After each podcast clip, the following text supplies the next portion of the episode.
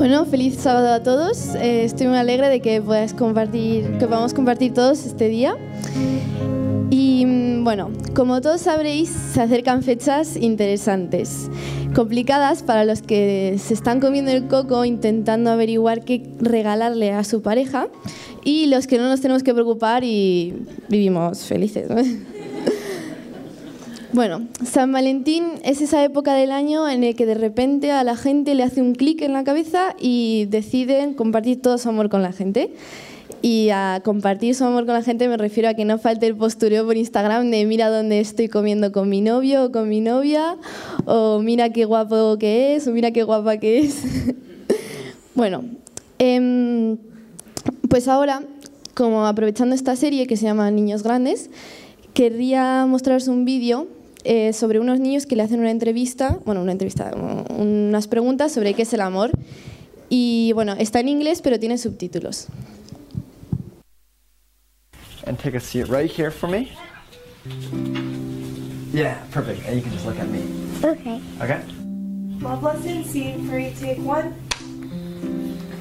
First, just tell me your name and how old are you? My name is Ben and I am eight years old. I'm Trey and I'm six and three quarters. My name is Justin Bion and I'm five years old. Today, we wanted to ask you about love. Love? Uh huh, love. Ow.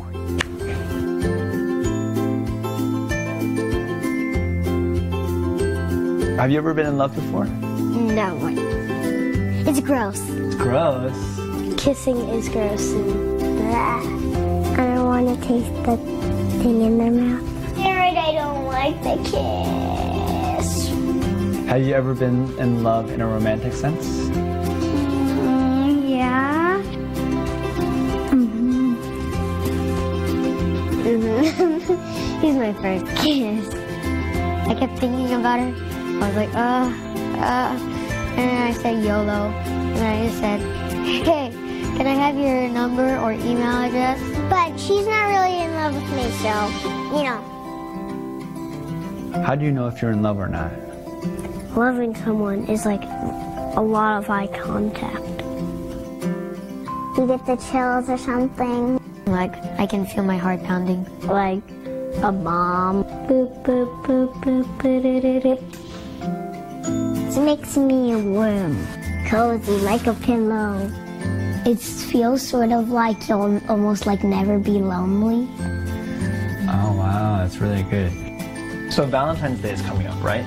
How do you think we should show people that we love them? Let me think about it real quick. A lot of people buy flowers and chocolate. Do you think that's a good idea? Mm-hmm. Hmm. Um.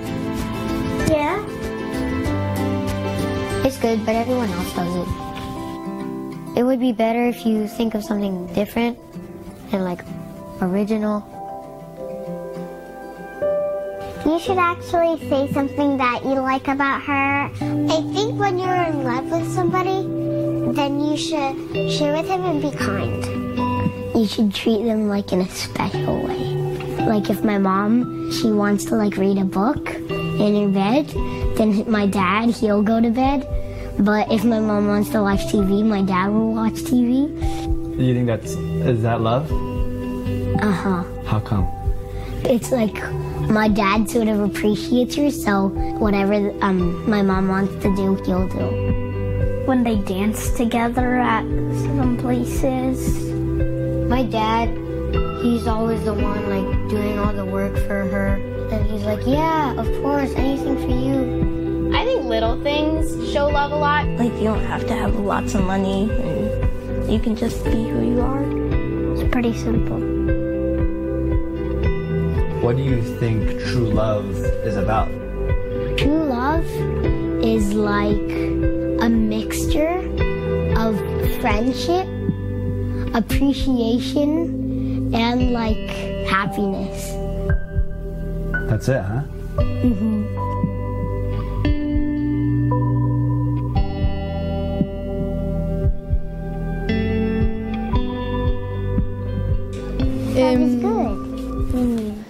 Pues hoy, desde mi extensa experiencia, voy a hablar sobre el amor, pero primero quería mostraros cómo ve, bueno, cómo nos hace ver la sociedad el amor. Por ejemplo, mujeres, hombres y viceversa. Para los que no lo conozcan, yo tampoco lo conozco muy bien, pero eh, es un sitio donde una persona está sentada en algo parecido a un trono y elige a las personas como si fueran galletas, más o menos. Luego, first dates. Em, básicamente te ponen a cenar con una persona que no conoces de nada y, bueno, salseo puro, no nada que... Next, mítico programa de Next que se grababa hace un par de años, que pues unas personas que son concursantes tienen que mm, convencer a la otra persona de que son los elegidos para ellos y tienen que hacer pruebas muy ridículas y depende del tiempo que pasen, pues ganan dinero. Los que me conocen saben que son muy directa, así que voy a ir directamente a lo que quiero que veáis. ¿Cómo ve Dios el amor? Pues con este versículo que dice, vosotros pues sed perfectos como vuestro Padre que está en el cielo es perfecto. Un versículo que en mi opinión ha sido abusado de ello, porque mucha gente ha sido golpeada con esta pequeña frase dándole la vuelta a la palabra perfecto. Em, puede resultar al, interpretarlo como un llamado a, a, ser intachables, pero los resultados de esta interpretación han sido de todos menos perfectos. Probablemente te hayas encontrado en una situación en la que se te ha sido juzgado por algo, por los prejuicios de los demás. Pero ¿alguna vez nos hemos preguntado si nosotros hacemos lo mismo?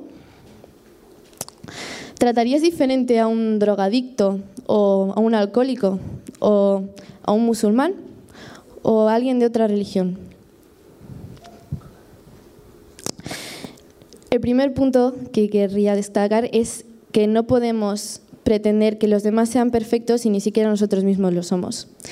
Porque amar es aceptar, incluir, perdonar, valorar y empatizar con los demás. Los prejuicios han hecho mucho daño hoy en día en nuestra sociedad y todo esto tiene un origen y se basa en las familias de donde venimos, nuestra infancia. Las familias de origen son el retrato de nuestra personalidad eh, no es determinante, por suerte, pero refleja el tipo de vida que hemos tenido, los prejuicios y em, estereotipos que tenemos. Esta película se llama Same Kind of Different as Me, que significa igual de diferente que yo, si no me equivoco. Y se trata sobre una familia que es muy adinerada, que mm, bueno, está pasando por unos problemas muy difíciles en su relación. Así que cuando le dan una mala noticia a la mujer sobre su salud, decide ayudar a, pues, a un refugio de gente sin techo, a un barrio muy peligroso. Em, allí conocen a un hombre que es muy poco receptivo a la ayuda de los demás, que es muy agresivo y se niega a todo. Y por alguna razón que se desconoce, la mujer como que intenta todo el rato averiguar por qué ese hombre es así, qué, cuál, cuál es la historia detrás de por qué se comporta así.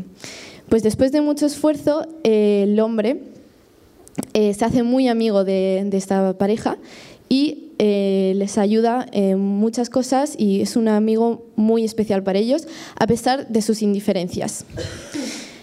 Este es un claro ejemplo de ama a tu prójimo.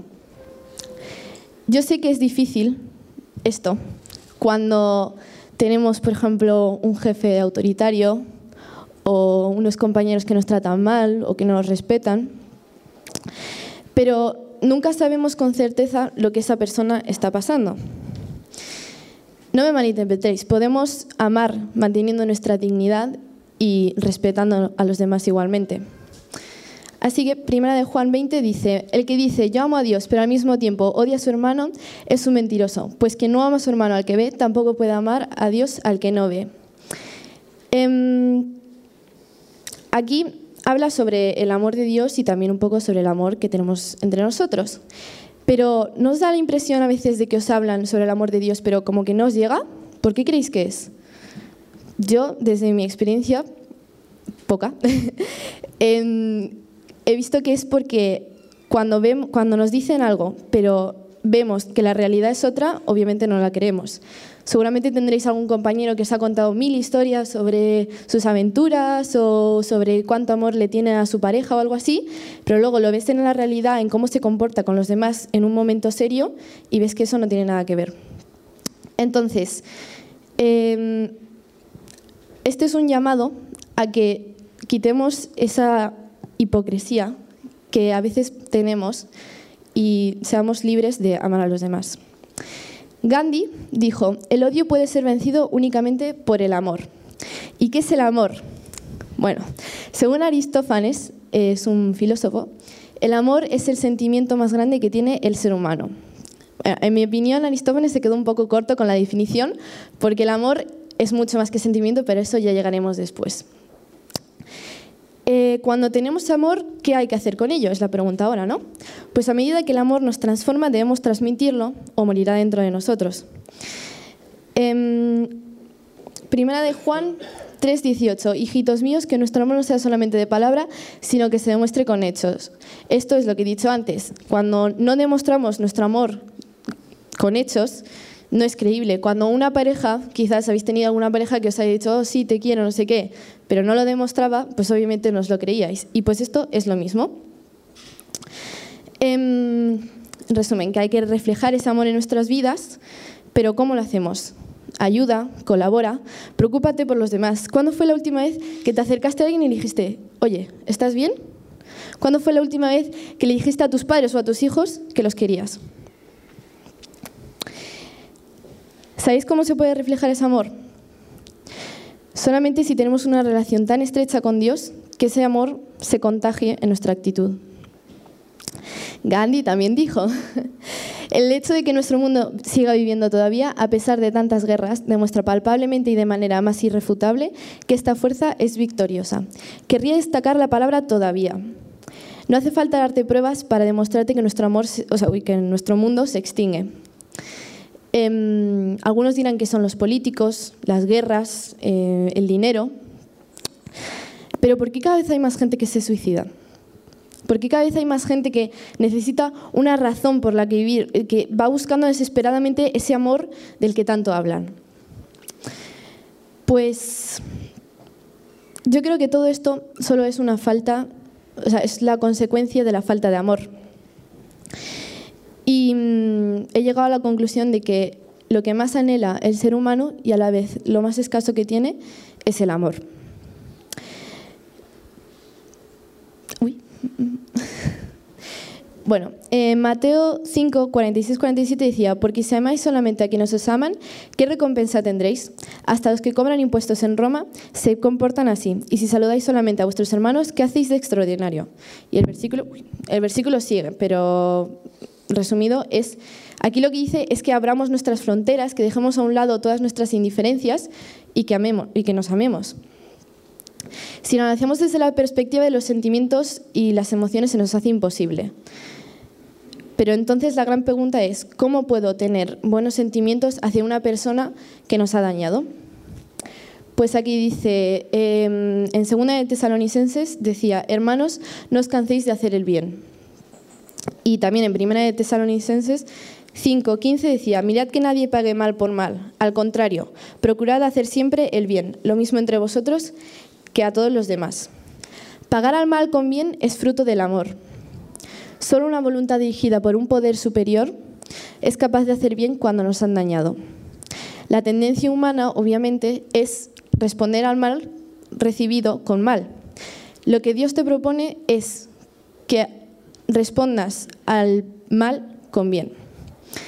Em, a la larga tendrás su recompensa, eh, recompensa en paz, armonía interior, conciencia tranquila y la sensación de haber hecho lo correcto. Y ahora mi pregunta es, ¿cuánto dolor evitaríamos si siguiéramos estas pautas?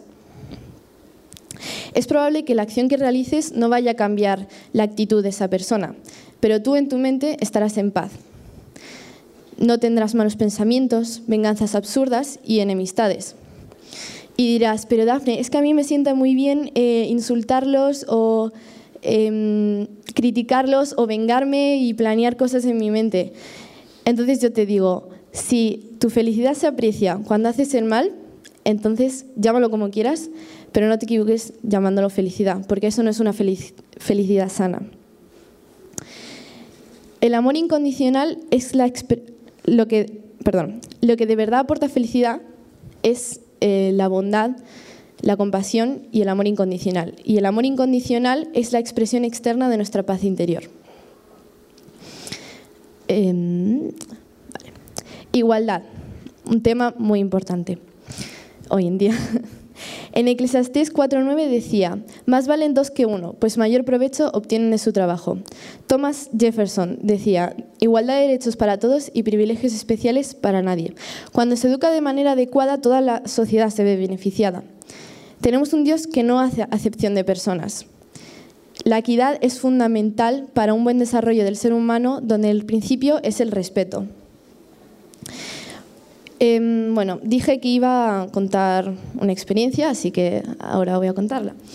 Em, una vez estaba en el metro yendo a cero y como vivo un poco lejos, pues el trayecto siempre es muy largo y cuando aprovecho me siento. Eh, pues ese día dio la casualidad de que el metro estaba petadísimo, o sea, no se podía ni respirar.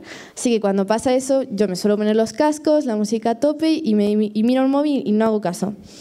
Total, que al lado mío se sentó una chica que llevaba una escayola en la pierna y una muleta.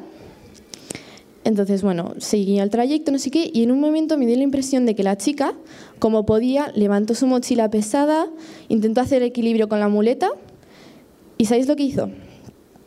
Le dejó el sitio a una señora mayor. Ella, la que necesitaba el sitio, se lo dejó a una señora mayor y nadie se lo había pedido. Entonces, en ese momento mi cara fue de, vamos, no, sé cómo explicarla, pero me quedé estupefacta porque no me podía creer que una persona le saliera de tan natural el dar su sitio cuando ella también lo necesita.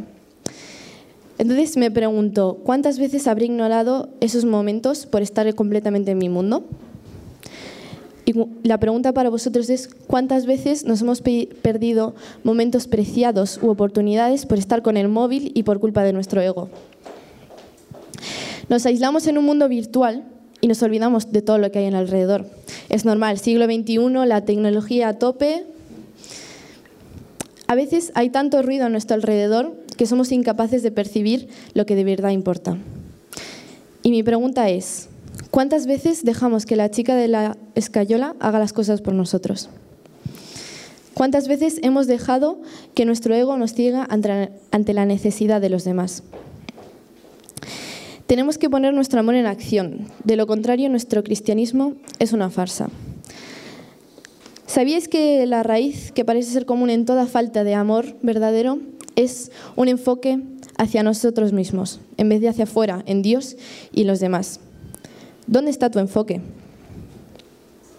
¿Cómo gastas tu tiempo, tu dinero, tus afectos, tus dones? ¿Qué palabras salen de tu boca? El amor es la fuente de todas nuestras acciones, porque todo lo que salga de aquí solo puede tener buenas consecuencias. Mateo 7:16. Por sus frutos lo conoceréis.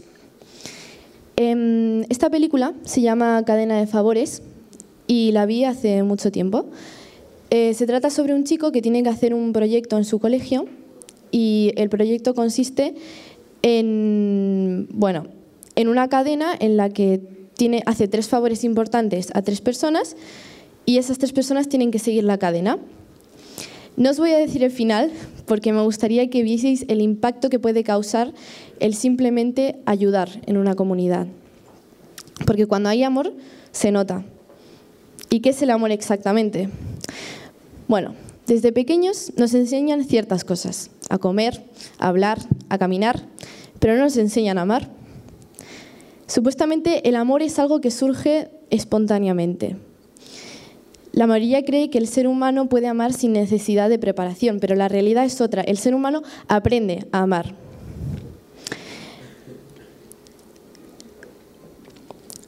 Porque el amor es algo mucho más complejo como para tomárselo a la ligera.